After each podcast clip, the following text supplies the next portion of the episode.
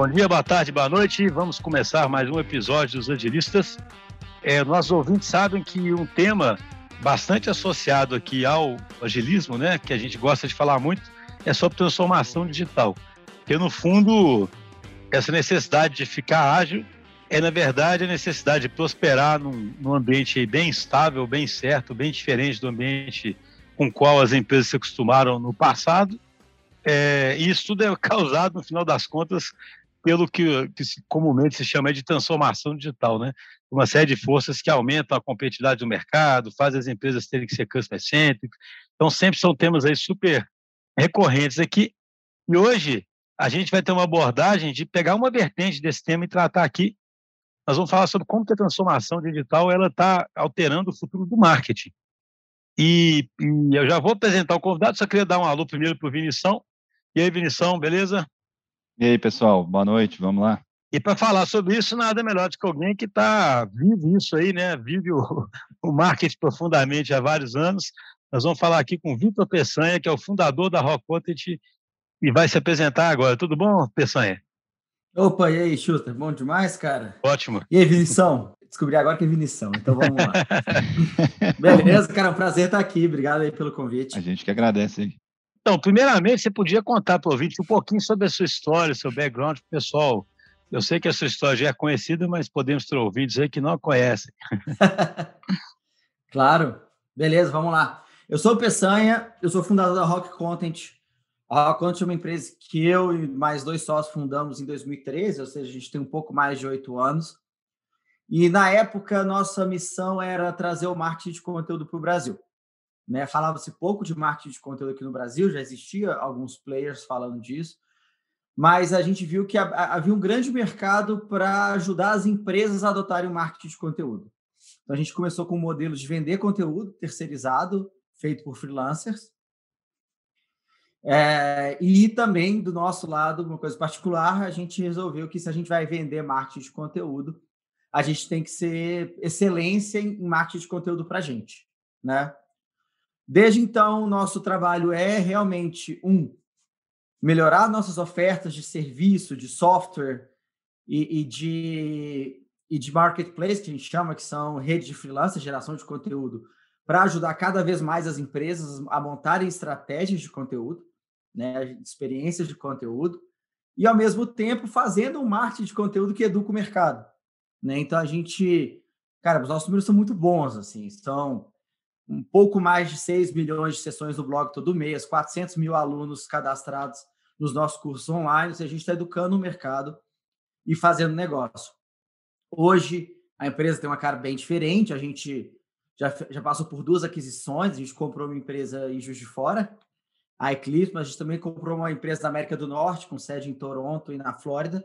Então, hoje a gente é uma empresa de mais de 500 pessoas, com múltiplos softwares, múltiplas ofertas, e que agora nossa missão já não é nem tão educar mais sobre marketing de conteúdo, é ampliar e falar assim, olha, como que a gente ajuda empresas agora no mundo todo a montar uma estratégia de conteúdo é, mais ampla que gere resultados para elas, para complementar ali o marketing que, que eles já fazem. Então, muito resumidamente, isso aí são oito anos de história para chegar aqui, aqui hoje. Pensando, então, assim, vocês são uma empresa que é basicamente montada sobre uma plataforma digital que aproxima os demandantes por conteúdo dos fornecedores de conteúdo, digamos assim. Exatamente. Isso foi a nossa primeira versão. Porque para a gente ter escala, né, para a gente poder ajudar os nossos clientes, independente se eles precisam de um, dez, cem artigos, não tinha como eu ter os meus próprios redatores. Então a gente montou um software, a gente montou uma plataforma, já está na sua quarta versão, que, que é é marketplace, né? Igual qualquer marketplace, em que os nossos clientes demandavam a demandava o texto e aí essa demanda ia para uma rede de freelancers e essa rede de freelancers alguém pegava, escrevia, entregava e depois tem toda aquela coisa transacional do pagamento ser ali dentro, de dar nota, etc. Isso foi a nossa primeira versão. O no... Só que aí, hoje a gente não a gente também tem uma camada boa de serviços, sabe? Porque uma coisa que a gente aprendeu e nessa questão de resolver o problema do cliente, que só entregar texto não estava resolvendo o problema do cliente. O meu cliente não quer artigo, meu cliente não quer e-book, meu cliente não quer um infográfico. O que o meu cliente quer é o resultado disso. Então, a gente começou a vender também o serviço junto do, do, do conteúdo para resolver para o cliente. E foi aí que a gente começou a expandir também para área de serviço e depois. Hoje a gente tem mais softwares, a gente tem hospedagem de site, a gente tem uma plataforma de criação de conteúdo interativo, a gente tem um, uma, uma, plataforma de gestão de times de marketing, né? Um nome técnico é MRM, Marketing Resource Management Platform. Então, fomos ampliando assim. Então, mas quando você fala o, o resultado do seu cliente quer, no final das contas, é, vocês querem gerar os leads, os clientes, ou vocês ainda querem, ainda no meio do caminho ali, digamos, né? Ou seja, ele, ele tinha o um artigo, mas não tinha onde publicar, então você agora, pelo menos, vai ter que publicar, só para ficar mais claro para mim. Assim. Exato. Aí depende da necessidade do cliente. Então, por exemplo, por que, que a gente tem uma hospedagem de blog? Porque às vezes ele não tinha onde publicar.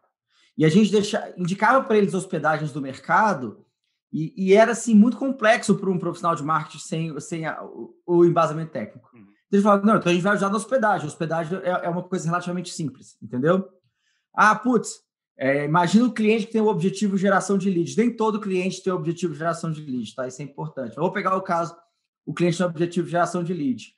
É, a gente está entregando conteúdo, a gente está conseguindo ajudá-lo a gerar o topo de funil ali, a demanda, o tráfego, a visibilidade. Mas eles não tinham expertise para converter essa, esse, esse tráfego em leads. Então, a gente tem uma consultoria que ajuda nisso, até mesmo na gestão ali de plataforma de automação de marketing e CRM, se for necessário. Então, a gente realmente entrou mais no cliente. Né? Óbvio que com isso o perfil de cliente mudou. Antes a gente atendia pequenas empresas, hoje a gente expandiu muito para grandes empresas. Uhum. Né? Mas é bem isso. Então a gente tem cliente que fala assim: eu preciso gerar mais lead, a gente ajuda. Eu preciso educar o mercado. Marketing as a service, né? Exato. É. Então, é, exatamente, com uma base tecnológica muito grande, né? Porque uhum. assim, a gente, como, como startup, a gente sempre segue as, os princípios de startup. É tipo assim, a escalabilidade ela tem que ter. Né? Então, o software tem que existir. Mas, por exemplo, é normal em, em, empresas SaaS, como a minha, que é Software as a Service, um, uma parte da minha empresa é software as a service, que são softwares, uhum. ter até ali 20, 30% de receita de serviço, porque essa receita de serviço, que tem margem menor, tudo bem, mas ela potencializa e impulsiona a receita de software, que tem uma margem muito maior, entendeu? Mas é, é quase é um, é um marketing as a service, só com três pilares: conteúdo, serviço e software. Ô, Peçanha, legal você colocou esses dois momentos aí que vocês viveram, né? Pelo menos do jeito que você colocou, né? Tipo assim, num estágio inicial de aproximação de oferta e demanda, e aí num, num segundo serviço, um, um, modelo um pouco mais sofisticado, com serviços destravando, pelo que eu entendi bem ali, é, o próprio crescimento e tal. O que que isso, até no sentido dos ouvintes entenderem um pouco mais, e aí você colocou agora que antigamente era, tinha o um foco talvez em empresas menores, e agora mudou um pouco para empresas maiores. O que, que é a dor típica que, é, que é, porque assim essas empresas grandes normalmente têm departamentos de marketing, tem uma estrutura ali grande, mas o que, que é a dor? Por que, que eles por que, que eles estão procurando vocês? Qual a dor, qual a dor que eles estão querendo resolver? Cara, eles procuram a gente porque, apesar deles terem dinheiro, apesar deles terem um departamento de marketing, não é, como é que fala? Não é, geralmente não é esperto nem economicamente interessante você internalizar tudo, né? Então, assim, o departamento de marketing de grandes empresas, até historicamente, né, se parar para pensar, eles sempre contrataram muitas agências. Né? Agência para. Você pega uma grande empresa, eles têm três, quatro agências. Uma agência para o digital, uma agência para o offline, uma agência para o marketing, para o endomarketing. É, então, assim, é por isso que eles procuram a gente. Porque eles têm as agências, a gente é mais um fornecedor, a gente trabalha em parceria com agências. E como que eles chegam na gente? Eles chegam na gente porque eles veem a necessidade, eles estão vendo essa mudança do mercado, e aí alguém dentro da empresa, pode ser através do, dos meus conteúdos ou porque o mercado está evoluindo, é, começa a ver que, olha, se a gente não entrar, evoluir o nosso marketing para gerar nossa própria audiência, a gente vai ficar para trás comparado com os nossos concorrentes. E aí, invariavelmente, aqui no Brasil, invariavelmente, eles nos encontram. Tá? E o que a gente faz que simplifica muito a vida deles? A gente tem uma expertise super avançada nisso, e a gente tem o software, ou seja, que eles não vão desenvolver, né, os softwares, principalmente, por exemplo, o Ion, que é nosso software de conteúdo interativo, eles não vão desenvolver, ninguém vai criar um software novo. Então, fazer outro software. E a gente tem a escalabilidade de conteúdo. Né? Então, até mesmo para uma grande empresa, você não saber se, tipo, cara, eu quero fazer 20 blog posts. Você pode até contratar três, quatro redatores lá. Mas o mês você fala, cara, vamos tentar fazer 50 aqui. Você não quer contratar outros três, quatro para não saber se isso vai, vai vingar. Né? Então, essa flexibilidade de aumentar e diminuir a demanda sem precisar investir em time é onde a gente ajuda bastante também. Então, a gente acaba virando parceiro do, do departamento de marketing deles, nessa área específica. Às vezes através de agência, às vezes direto com o cliente, muitas vezes em parceria ali lado a lado com as agências. Legal, esse aspecto que você colocou, então, assim, se eu entendi bem, tem muito a ver com relação à escalabilidade, né, de, de acelerar um pouco com relação a essa expertise, é, um outro aspecto que a gente às vezes até comentou já em outros episódios aqui, que é quando você busca fora da rede, né? Tem a ver, às vezes, com criatividade. Do tipo assim, pô, se eu fico fazendo muito dentro de casa, já começa a virar paisagem, assim. Você, como que você enxerga isso? Você acha que tem a ver também? É, eu acho que tem, assim. Eu acho que é interessante, apesar que toda vez que você terceiriza alguma coisa, você está trazendo um novo ponto de vista, etc. Né? Então, acho que isso ajuda. E é isso que eu não diria que a Rock é particularmente boa nisso, ela tem uma função particular nisso. Eu acho que isso, como profissional de marketing, independente do serviço que você está criando, independente se é algo interno ou externo, é, a, a, diversidade de pessoas, de pontos de vista, é sempre algo que você tem que, você tem que ter presente ali. Né? Então, óbvio, ao contratar a minha empresa, a gente vai trazer um, um, outro ponto de vista, vai ajudar a ter uma visão estratégica, mas até mesmo diferente em relação ao tema.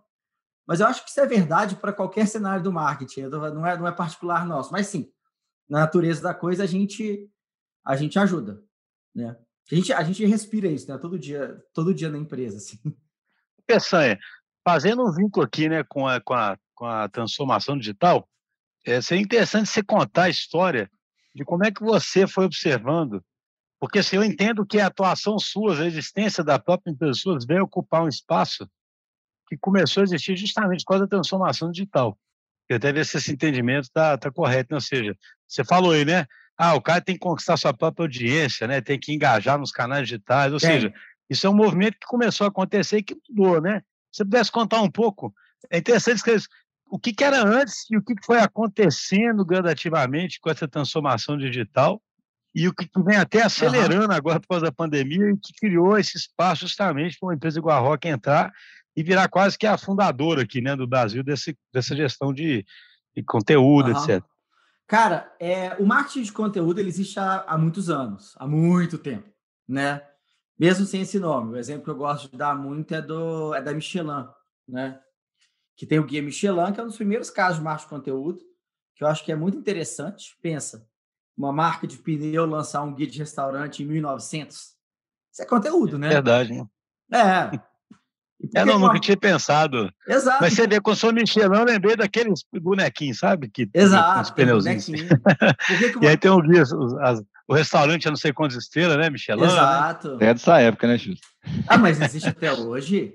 Minha ah. época era o guia quatro rodas, né, cara? Guia quatro rodas. Não, mas você tem que ver que ele, que ele acompanhou a fundação. A fundação né? em 1900 ali, ó. Por que, que, uma, por que, que uma marca de pneu resolve fazer um guia de restaurante? Né? Pensa que em 1900 a gente não era. Carro não era uma coisa comum. Carro não era algo que você. que tipo assim, todo mundo tem, é, tem para tudo quanto é lado. Você tem que convencer as pessoas a ter carro. Pouca gente tem carro. Uma vez que elas têm carro, você tem que convencer elas a sair de carro e gastar pneu. Que é algo melhor do que falar assim: oh, tem um restaurante muito bom, 50 quilômetros de você aqui. Entendeu? Então, assim, querendo ou não, é o conteúdo alinhado com um, um certo. É, com um objetivo principal. Número um do marketing de conteúdo é que assim, é marketing, né? Então a gente está sempre ali alinhado com o objetivo. Aí, se for na história, cara, tipo assim, receita leite moço, é conteúdo, né? No verso da lata. Acho que hoje não tem mais, não, mas antes tinha, né? Minha avó tinha ali, receita conteúdo. É, siga como é que chamava aquele programa? Siga bem, irmão. Ô, Pessanha, desculpa, só, só um negócio é. que eu estou impressionadíssimo aqui. Eu achei que eu tinha entendido errado. Aí pesquisei errado. Realmente o guia é de 1900, né, cara? Eu falei assim, é, é 1900, sério, é o cara. E nem é o primeiro caso, é só, uma, é só o mais comum. Em 1897, eu acho, a John Deere, que é uma fabricante de trator, lançou uma revista. Mas é menos famosa, então eu gosto de falar mais do Michelin. 1900, 121 Caramba. anos, é. Tá, só, só um comentário aqui, uma rápida viagem, porque eu, às vezes eu fico brincando com o Vinícius, a gente tem falado aqui sobre os históricos, por exemplo, sabe? E são filósofos velhos, a gente fala, cara, os caras dois mil anos atrás, né? Estavam discutindo os mesmos assuntos que a gente discute hoje, né? A gente tem é. mania sempre de achar que está na era da novidade. Aí você fala marketing de conteúdo, aí você vê. Eu nunca pensei nisso, né, cara? Os caras fizeram um guia para atrair atenção. É bem interessante, né? É, é um exemplo também muito não, bacana. Tem a menor esse, ideia disso também, né? Exato. Bem, bem, legal, esse conhecimento adquirido. É, mas é, é, e é história, sabe? Então, tem guia Michelin, eu gosto muito do exemplo de leite moça, querendo ou não. É, aquela receita ali no verso do rótulo, é, o chocolate dos frades lá, pô, sempre vinha com a receitinha ali. Exato. Aqui, é, putz, quando eu era criança, eu esqueci, tinha um chocolate surpresa, que você tinha um. Querendo ou não, você, você tinha um álbum de Os animais, né? Os animais. É, quando, dino, quando eu era criança era dinossauro, eu pirava. É, tinha um programa de é, TV. Dinossauro. Tinha um programa de TV da Shell para caminhoneiro, que era Siga Bem Irmão Caminhoneiro Shell, uma coisa assim. É, tinha isso mesmo. Então, então, assim, tem anos que isso existe. Tem anos que isso existe. O que que muda? ali 2000 para frente, que é mais ou menos quando começou a falar de marketing de conteúdo, mas principalmente 2010 para frente, é a internet. A internet é que muda tudo. A internet muda tudo por duas razões.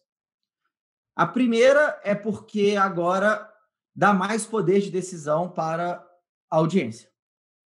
Né? Então, por mais que já existiam esses outros formatos antes, querendo ou não, se a, audiência estivesse consumindo conteúdo, ela ainda estava presa ali em ter que ver uma propaganda no intervalo do, do, do filme, no intervalo do tela quente, né? Se fosse ler um jornal, ler uma revista, ainda tinha lá as propagandas.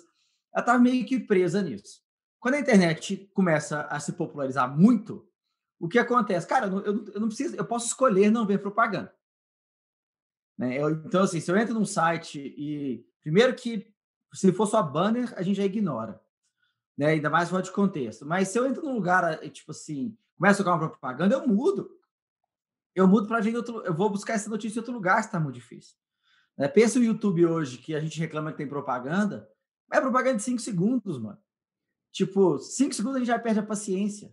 Antes a gente assistia filme com intervalo, sei lá, de sei lá quanto tempo, um minuto. É, tinha o Plim Plim da Globo, né, cara? É, e ele tinha que te lembrar. Nós não falávamos os reclames do Plim Plim. Os reclames. Né? Reclame.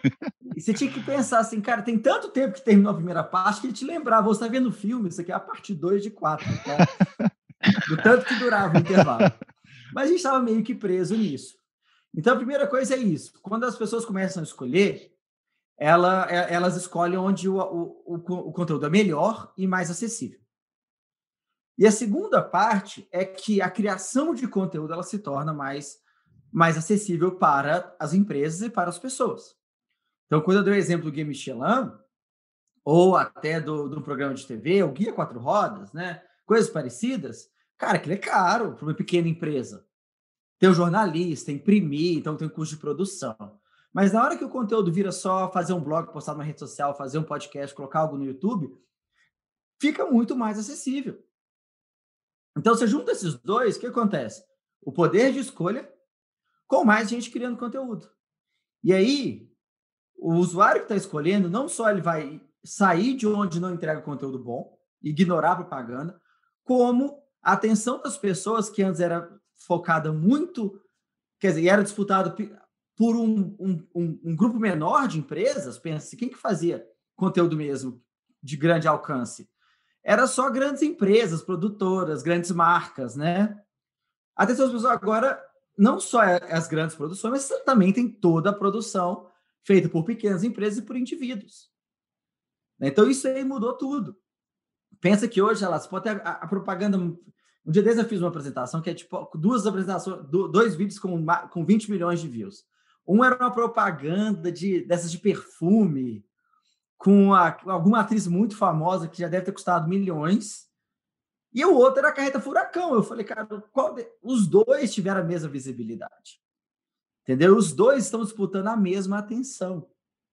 Então, na hora que isso acontece, o que acontece no marketing? Você fala assim, cara, se eu não atrair a atenção das pessoas, elas não vão me escolher. E hoje elas têm uma oferta muito maior de conteúdo para escolher. E é aí que o, o marketing de conteúdo ganha força.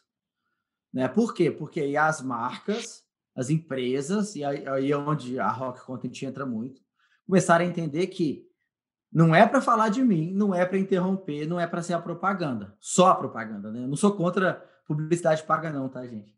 É... Alguém, alguém, tem que pagar a conta. Dá, ó, nem é isso, é porque o povo acha. Eu já, já fui criticado, assim. Já fizeram um vídeo no, no YouTube, assim, a verdade no e crua da Rock Content, falando assim, eles são contra a mídia paga. Eu falei, não sou. Mas, bem, é... até distrair.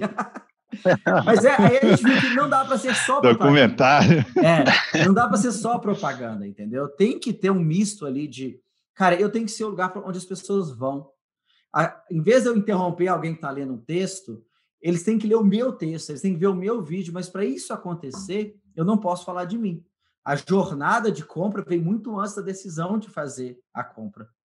Então, a gente existe toda a metodologia para você ajudar o cliente audiência, desde que ele começou a ter um problema até ele falar, nossa, vou fechar negócio com alguém.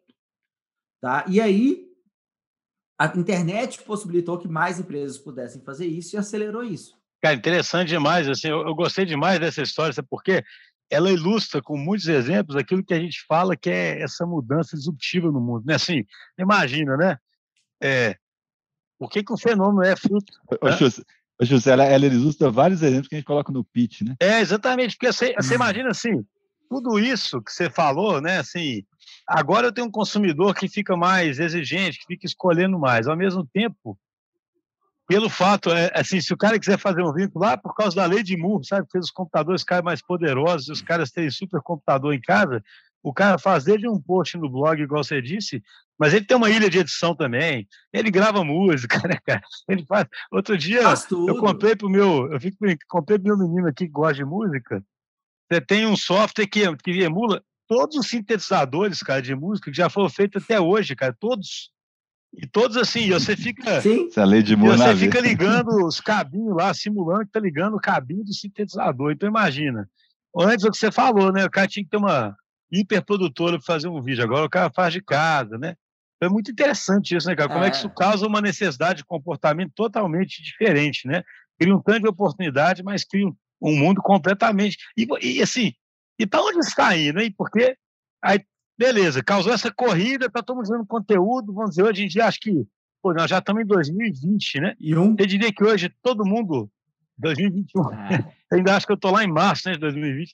Você acha que isso é, todo mundo já entende isso? Eu não acho que todo mundo já entende isso. Tá? Então, eu acho que. Mas a gente está num momento muito interessante. Porque, igual você pôs, um... qualquer um com celular hoje consegue fazer um bom conteúdo. Né? Uma grande disrupção que aconteceu nos últimos anos foi o entendimento do que é um bom conteúdo. Porque se você é marqueteiro velho de guerra, né, você vai lembrar que existia uma grande associação entre o valor da produção, tanto que ela era bem feita, e a qualidade. Nossa, aqui ficou bom, porque ficou bonito, porque, sei lá, tem um Dava para fazer tipo uma transferência, igual a gente faz transferência com, com preço, né? Tipo, ah, é uma coisa exato. cara, era meio que burro, né? É, exato, era tipo assim, conteúdo bom era aquele cara que, óbvio, ficava bem feito, né?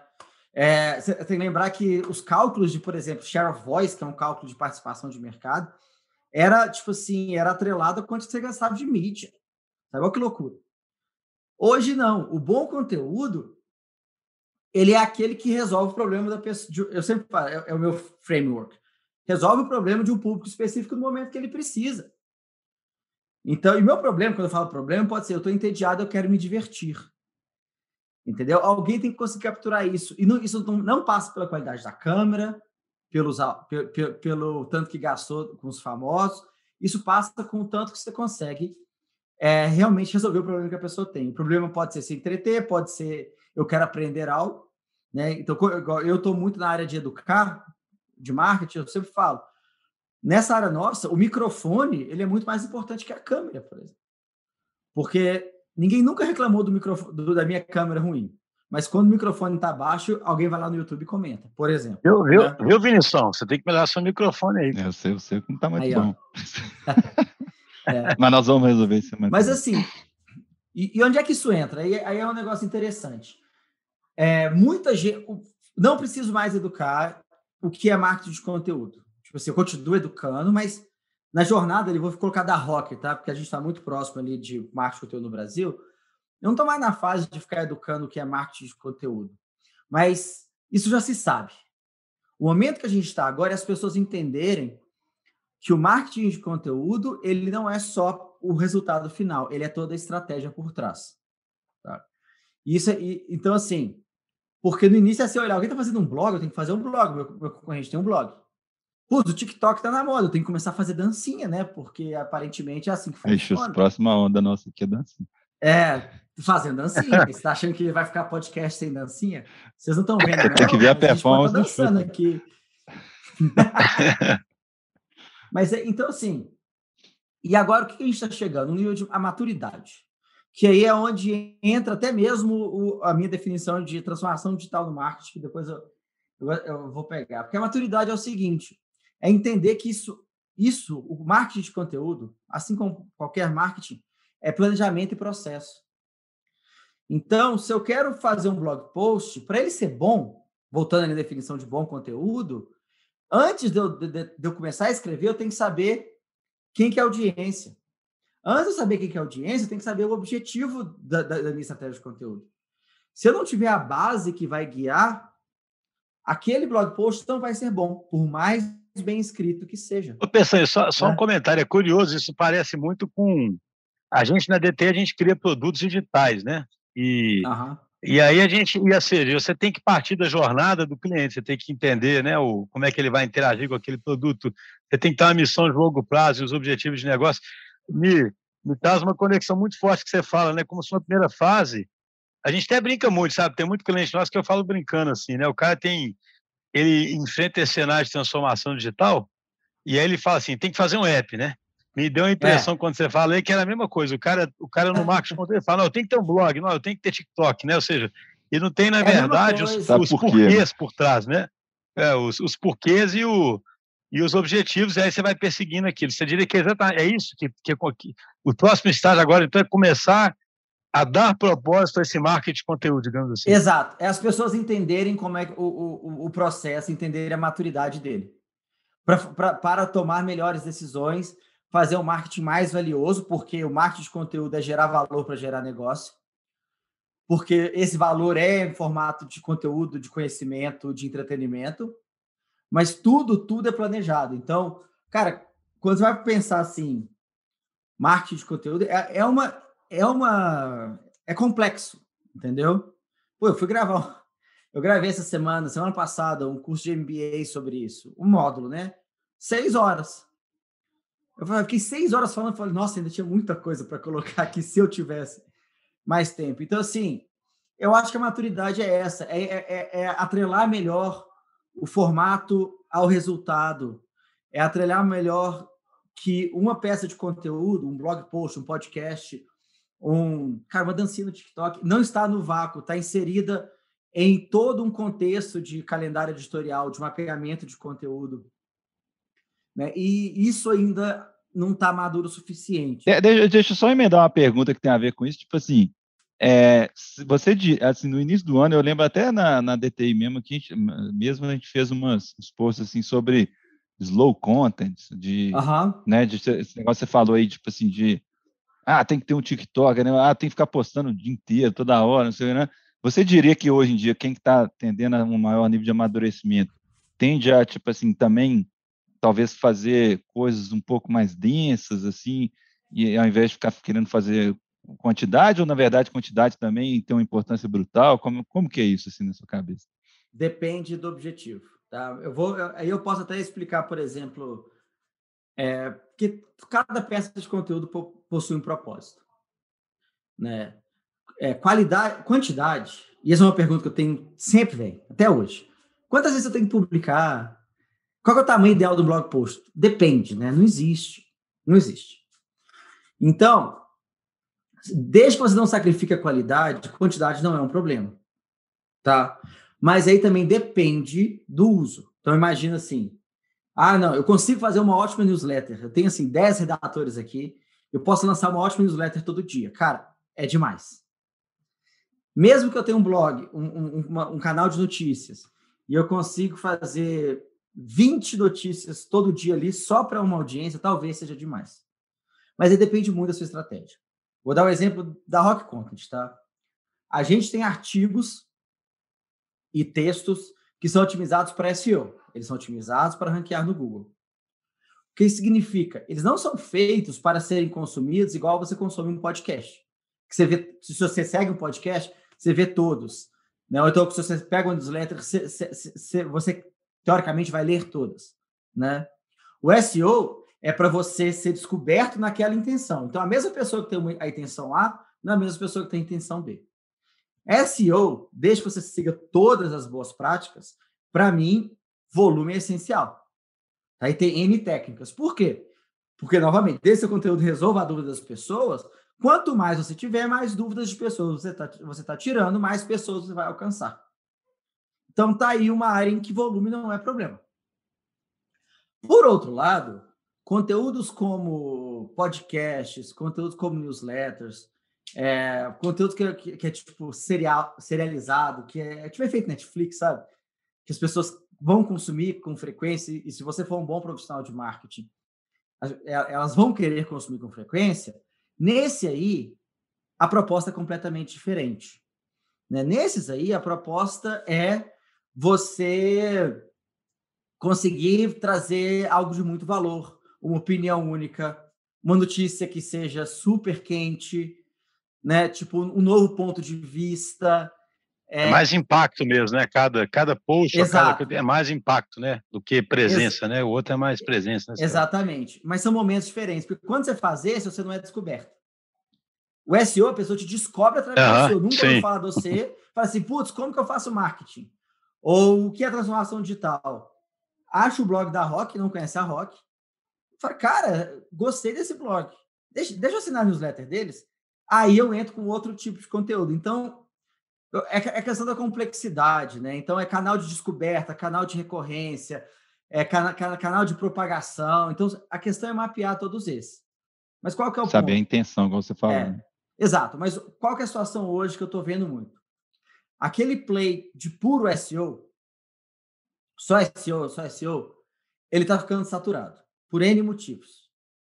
E excesso de conteúdo não é um deles, por incrível que pareça. Todo mundo fala, tem muita gente fazendo conteúdo. Eu falei, não tem. Ele, por que, que ele está ficando saturado? Porque o Google, o Google muda as regras, entendeu? É, o, a quantidade de buscas que eles chamam de zero clique, que ninguém clica em nada, que o Google já respondeu, está é, tá aumentando, está em 70%. Então, imagina o tanto de gente que está perdendo visita, né? É, mas não é, tá ficando saturado assim. Não dá para você só confiar só nele. Então, hoje, uma boa estratégia tem que ter um pouco de cada. Sabe? É o SEO. Ele, é, ele é necessário, mas não é suficiente. Né? Tipo assim. Exato. E sabe onde... E aí a gente volta para onde?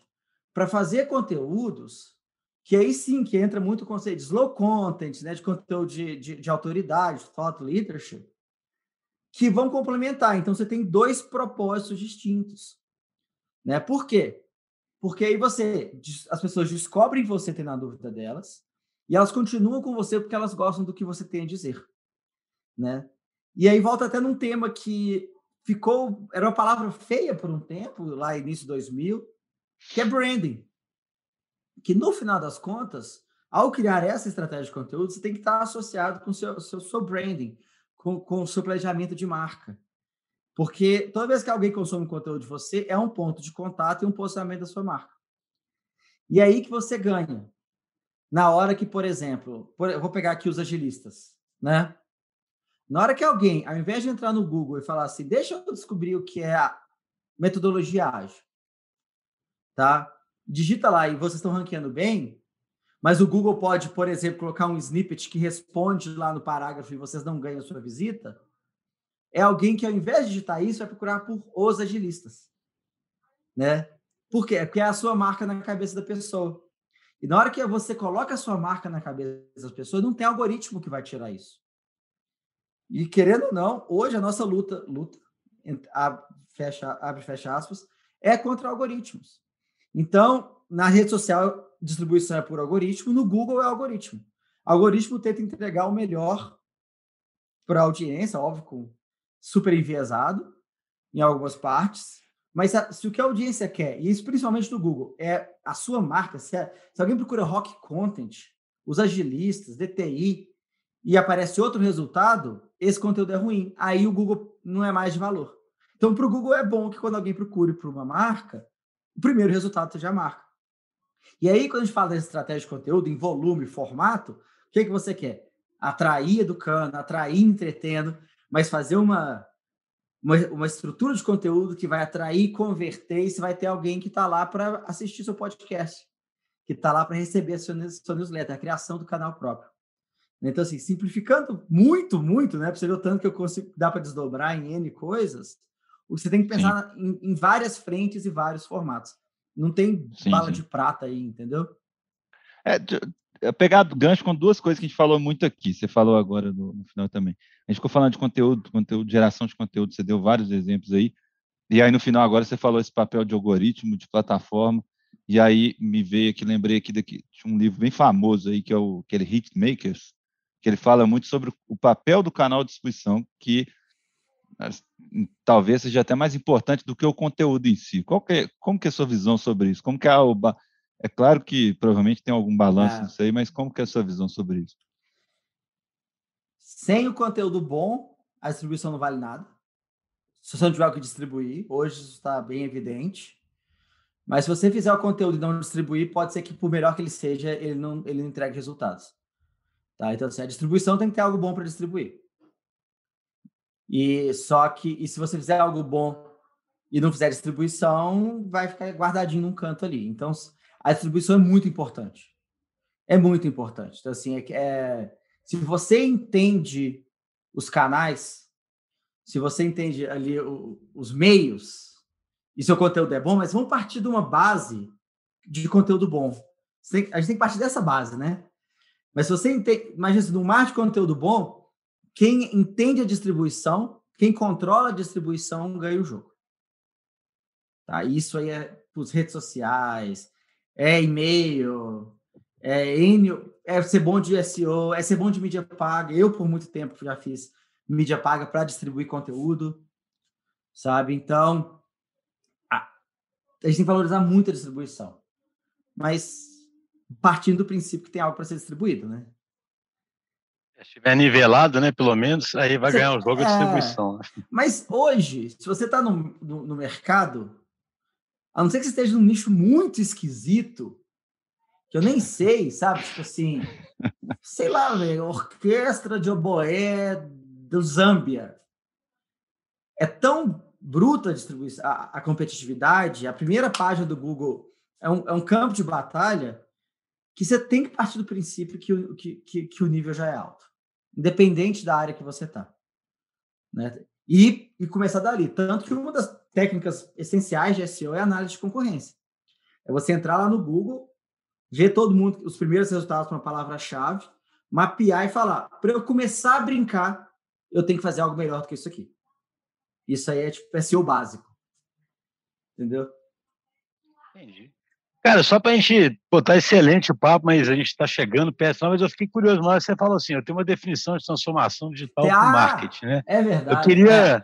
eu queria ouvir a definição, cara, e, e também só aproveitar para emendar, é uma pergunta meio clichê, mas a gente é obrigado a, a, a fazer, se na pandemia, porque a pandemia, ela, assim, a, a, gente sentiu muitos clientes avançando fortemente com a transformação digital, daquela piadinha de sempre, né, de que o o Covid é que causou transformação digital. É. Então, assim, uma você tem a definição em si, você se, se teve alguma coisa muito diferente que aconteceu mesmo, que acelerou, já vinha vindo, se mudou alguma coisa, entende? Perfeito. Tá. Então, vou começar com a segunda pergunta, sobre a pandemia. O que, que a pandemia... E a pandemia realmente acelerou muita coisa. O, o tráfego dos meus blogs se assim, dobrou em dois meses no início da pandemia. Pra você ter uma ideia. Porque o mundo, o povo está indo para o digital. Do, lado de vista, do ponto de vista de marketing, do lado do marketing, o que, que foi interessante da pandemia? E aí eu falo marketing geral, mas também marketing de conteúdo, digitalização em geral. Foi muito acelerado E, mas foi acelerado de jeito interessante, porque quebrou aquele, aquela, aquele preconceito que existia de que marketing digital é só para quem tem um departamento de marketing. Que marketing digital só existe é, para quem tem dinheiro, tá? Com tanto de gente tendo. E não só o marketing digital, o fato, e-commerce, presença online, toda a digitalização, é, as pequenas empresas se viram forçadas a digitalizar e descobrirem que não é tão complicado. Então, por exemplo, a lanchonete da esquina aqui, que é onde eu compro meu almoço, eles usam WhatsApp Business e eles fazem distribuição de WhatsApp Business. Então, todo dia de manhã tem assim, a promoção do dia, não sei o quê. Algo que eles nunca fizeram. Isso, isso é marketing digital. Aí na compra, eles estão usando Goomer, né? Que, pô, tá crescendo horrores, né? Que é uma startup, startup já está super investida. Então, eles foram forçados a digitalizar e foi ótimo, porque quando a gente pensa em transformação digital, pelo menos até pouco tempo atrás, você já pensa assim, nossa, a grande empresa que tem o departamento de inovação. Aí você fala assim, cara, transformação digital para padaria da esquina é, é, é, usar o WhatsApp, fazer cadência de entrega de conteúdo e, e, e suporte lá. Né? Eu acho que isso foi uma mudança muito legal, que eu, que, que eu achei super bacana e nivelou as coisas também. Sobre transformação digital. Eu tenho uma birra muito grande com o termo transformação digital, porque no marketing, pelo menos, ele é entendido muito errado. Confunde-se transformação digital com marketing digital. Eles não são a mesma coisa. Né? A coisa que tem mais raiva é assim: vamos fazer uma palestra ou vamos fazer um negócio sobre transformação digital. A primeira coisa que eles fazem é colocar alguém com um capacetinho de realidade virtual. Tipo esse aqui, ó. primeira coisa que eles fazem. Cara, transformação digital. Não, pera aí, quem tá com capacete de realidade virtual pilotando um drone. Eu fico puto. Eu fico puto. Cara, isso não é transformação digital. Transformação digital no marketing é, é invisível. A transformação digital no marketing é aquilo que a pessoa, que, que a audiência não vê. Tá? E aí que entra o detalhe, que o digital de transformação digital é diferente do digital do, do marketing digital. Porque é o seguinte, a transformação digital é o quê? é você melhorar os seus processos, é você se basear em dados, é você tomar decisões baseadas em dados, é você usar de tecnologia para servir melhor aos seus clientes, para segmentar, para customizar, para avaliar resultado. Beleza? Na minha, é tipo assim, é, é, é, é o digital como gerador de informação, qualificador de informação e customizador de informação para você poder entregar algo melhor. Essa é a minha definição. Isso se aplica para qualquer coisa, né? não só para o marketing. Então, no marketing, a verdadeira transformação digital para mim, beleza, é óbvio que vai virar blog post, é óbvio que vai virar uma coisa digital, porque a gente vive no mundo digital. A transformação digital, para mim, é o quê? É você conseguir faz... escolher a sua, sua estratégia de conteúdo baseado nos dados de uma pesquisa de palavra-chave. Saber que transformar tráfego, em leads saber a taxa de conversão, pegar esses leads, jogar na plataforma de automação de marketing, fazer uma análise preditiva de lead scoring, ou seja, quais são bons, quais são ruins, usando às vezes até inteligência artificial, que é outra buzzword bizarra, para qualificar aquilo que é melhor para o seu time de vendas, seu time de vendas, em vez de fazer 10 ligações para conectar uma, tem que fazer duas para conectar uma. É você, nessa qualificação automática, conseguir mandar um e-mail super customizado para um grupo segmentado que, ao invés de você ter 5% de taxa de cliques, vai ter 50% de taxa de clique. E tudo isso vai fazer com que você, você gere três vezes mais negócios usando quase os mesmos recursos. Isso é a transformação digital no marketing. E eu não falei hora nenhuma o formato que esse conteúdo vai sair. Um exemplo que eu dou é o da própria Rock. A gente fez uma pesquisa com a nossa base de leads, a gente fez uma análise comportamental e uma análise com clientes para falar assim: se eu quiser atacar grandes empresas, quais são os canais que eu tenho que estar? O primeiro de todos é, é portal de notícia, ou seja, um blog age como portal de notícia. O segundo é revista. Aí a gente tem uma revista impressa da Rock Content. Sabe, sabe impressa papel? Eu não sei se o João talvez não conheça, mas tipo assim, você imprime, cara, não tem analytics, não dá para clicar, é uma loucura. Você tem que ver. Aí eu falo, essa revista aqui. Você tem que, é, é... tem que ir lá, sair de casa e pegar, ou então tem que, tem que entregar na sua casa. que a gente distribuiu para uma base segmentada de, do nosso CRM, baseada em dados com o perfil que a gente queria. O nascimento da distribuição dessa revista de papel aqui é, foi, foi, só foi possível por causa da transformação digital. Eu não teria impresso isso se eu não tivesse olhado os dados, olhado quem que eu quero atingir, como distribuir. Então, e é isso que eu acho que é o mais importante. Porque o digital de marketing digital, a palavra digital, tem a ver com distribuição. Não, uma, uma revista não é marketing digital, isso é óbvio. O digital de transformação digital tem a ver com estrutura. Todo o ecossistema digital dentro de uma empresa fez com que uma revista impressa saísse. Né? No marketing, eu, tenho raiva de foto de gente com, com capacete de realidade virtual. E no marketing, em outras áreas, é, é, confunde-se menos. Então, por exemplo, transformação digital na logística, que já existe, que, que consegue analisar melhor é, carga, é tipo assim, como, como otimizar a carga, como utilizar tráfego. Mas você não vê um robozinho dirigindo o, o caminhão para chamar de transformação digital. Não precisa. Tudo que tem por trás. Igual no marketing digital, entendeu? É, então, assim, esse é o meu conceito, é o, é o invisível. Se você faz um post, TikTok, mas não entendeu os dados por trás, cara, você está fazendo marketing de tiozão, só que usando canais digitais. Nada de transformação cara, é, digital aí.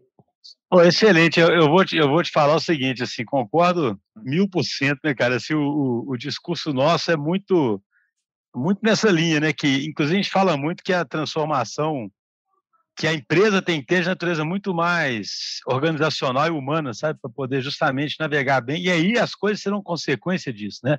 E é, Cultural, e é curioso. Né? Olha, eu vou te falar, viu? Voltando àquilo que a gente brincou aqui, que igual do Guia Michelin, que é de 1900, né? Eu aposto que há dois mil anos atrás tinha alguma tecnologia virando moda e os caras usando ela por usar e alguém falando, alguém puto com os caras assim, putz, não é, não é só botar, não é só usar o capacete ali, sabe? Algum capacete. O ser humano ele gosta ter. da ferramenta, né, cara? Ele gosta de usar a ferramenta, né, cara? Ele, a gente... É o tangível, né? Que você, você falou que o troço é invisível. Aí o é. invisível dá preguiça, o cara tem que estudar melhor, tem que entender. Agora, você usar o que você está vendo ali, né, cara? É. a gente é muito, a gente é muito viciado em ferramenta, tanto que um dos problemas que eu vejo hoje em marketing em profissionais de marketing, principalmente quem está entrando no mercado, é ficar muito especializado numa ferramenta e não entender o contexto que ela está que ela tá inserida. Você fica obsoleto, sabe? Você pode ser o melhor otimizador de clique da de Facebook do Brasil. Você vai ganhar muito dinheiro por agora. Mas daqui a pouco, você não entende o contexto, um, você não vai virar gestor, ou se você quiser subir na carreira, e dois, você fica obsoleto. Né? Mas a gente gosta de objeto brilhante, né? A síndrome do objeto brilhante. E professor de marketing é assim, cara. É novidade, vou para lá, vou para cá. igual aquele cachorrinho. Síndrome, síndrome do objeto brilhante, é os espelhinhos mesmo, né, cara? Até hoje. É, é, é, é espelhinho, é espelhinho. E é, é, é, isso, assim. Marketing, cara. É essência, a essência do marketing não muda. Você faz marketing para pessoas, isso não muda. Empresa, nenhuma empresa nunca assinou um contrato. Você nunca viu uma empresa assinar um contrato. Já viu alguém dentro da empresa assinar um contrato. Uma empresa não tomou decisão, alguém dentro de empresa tomou decisão. A sua smart geladeira não vai comprar nada, você não precisa fazer marketing para ela. Cara, marketing é processo, marketing é para pessoas, é, isso nunca vai mudar. Né? Então, ao invés de ficar tentando correr atrás do último objeto brilhante, o último espelhinho, entende a base. Depois vê como é que. Será que cabe um espelhinho aqui? Muitas vezes vai caber. Mas primeiro você tem que entender por que, que você está fazendo isso, né? Ah, perfeito, cara. É. Cara, muito obrigado. Foi excelente a conversa. Nós estamos gostando demais, né, Vinícius? Podíamos ficar aqui horas conversando. Bem, bem legal. Ótimo. Gostei Foi bastante excelente. episódio. Muito obrigado aí pela presença, viu? Foi muito bacana. Gente, Agradeço muito também. Isso? Obrigado pelo convite, foi um prazerzão.